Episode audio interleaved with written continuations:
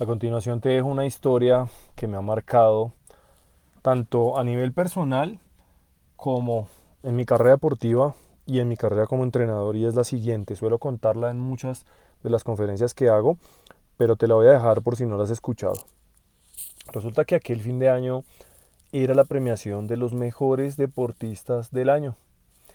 Entonces estos deportistas, bueno, se reunían, tenían que hacer un viaje para esta premiación y ahí dentro de todos estos se encontraba quien iba a ser nombrado como el mejor deportista.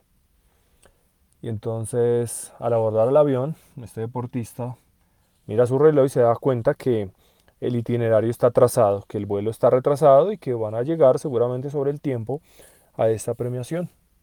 Empieza por supuesto a molestarse, le dice a la azafata, señorita, ¿por qué no hemos arrancado? Voy a llegar tarde a la premiación. ¿Cómo me va a hacer esto a mí que voy a ser galardonado como el mejor? Entonces, la zafata por supuesto le dice, señor, de verdad, qué pena. Lo que sucede es que hay otra deportista demorada, pero ya nos acaba de llamar que viene en camino. Por supuesto, se altera este deportista y dice, pero ¿cómo me va a hacer esto a mí? Me parece una falta de respeto. Las cosas suceden minutos más tarde entra esta deportista al avión y este señor le dice, oiga, respete por favor, vamos a ir a donde nos van a premiar y me van a premiar como el mejor y usted está demorando este viaje, va a retrasar todo el evento. La deportista simplemente lo mira, continúa su camino y va y se sienta en su silla. Minutos más tarde, pues el piloto cierra las puertas, dice que ya va a despegar el avión, que si por favor pueden apagar sus celulares.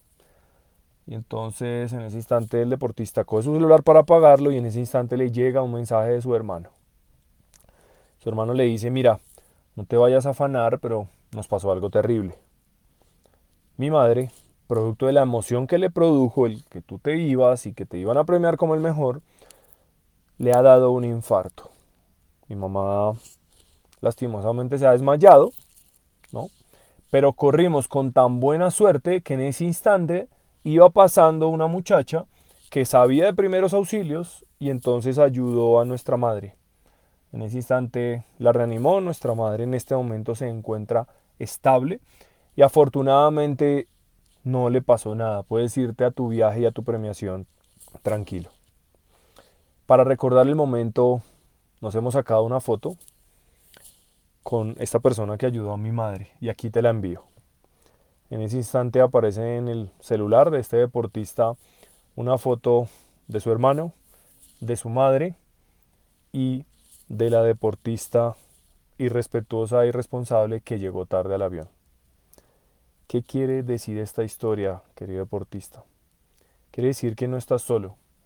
Quiere decir que por más que logres el éxito a manos llenas por montones, lo cual te lo deseo de todo corazón. Esto no va a suceder si lo haces solo. Siempre, siempre, siempre vas a tener a alguien que te va a ayudar. Siempre, siempre, siempre te debes a otras personas. Siempre alguien va a aportar ese granito de arena que te va a empujar hacia ese éxito.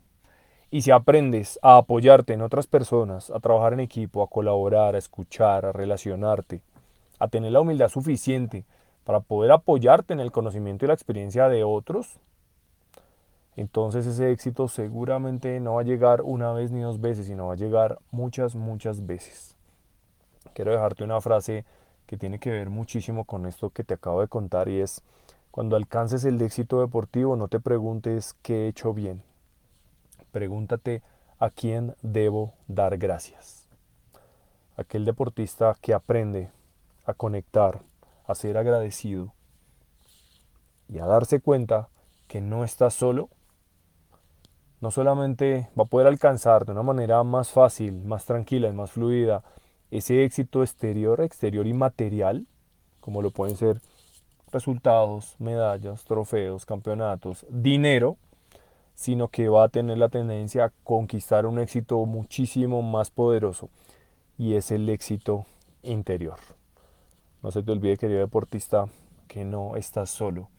vas a tener la tendencia que en los mejores momentos, en los momentos de éxito, y te lo dice alguien que pasó por esto y cayó en este error, pero me gustaría que no cayeras en este error, vas a tener la tendencia a creer que todo es por ti, que todo lo hiciste tú, que eres quizá el mejor o lo mejor gracias a tu propio esfuerzo. Esto no es verdad. Siempre alguien va a participar en tu carrera, siempre alguien te va a aportar, te va a inspirar, te va a ayudar. Así que más bien te reto a dos cosas. Una, a que des las gracias, a que estés agradecido con estas personas e incluso si te lo puedes manifestar, creo que puede ser un antes y un después para estos seres humanos, lo que para ti es algo insignificante, para estas personas puede ser algo muy importante. Y lo segundo es que te conviertas en inspirador de otras personas. Estas dos cosas son un nivel profundo de impacto, tienen de fondo un, un profundo nivel de impacto y de influencia sobre otros seres humanos, pero estoy totalmente seguro que al finalizar tu carrera, la satisfacción que vas a experimentar va a ser infinitamente superior que la que vas a llegar a experimentar si únicamente te enfocas en el yo, yo, yo, yo, yo y en tus propios resultados. Te veo en un próximo episodio.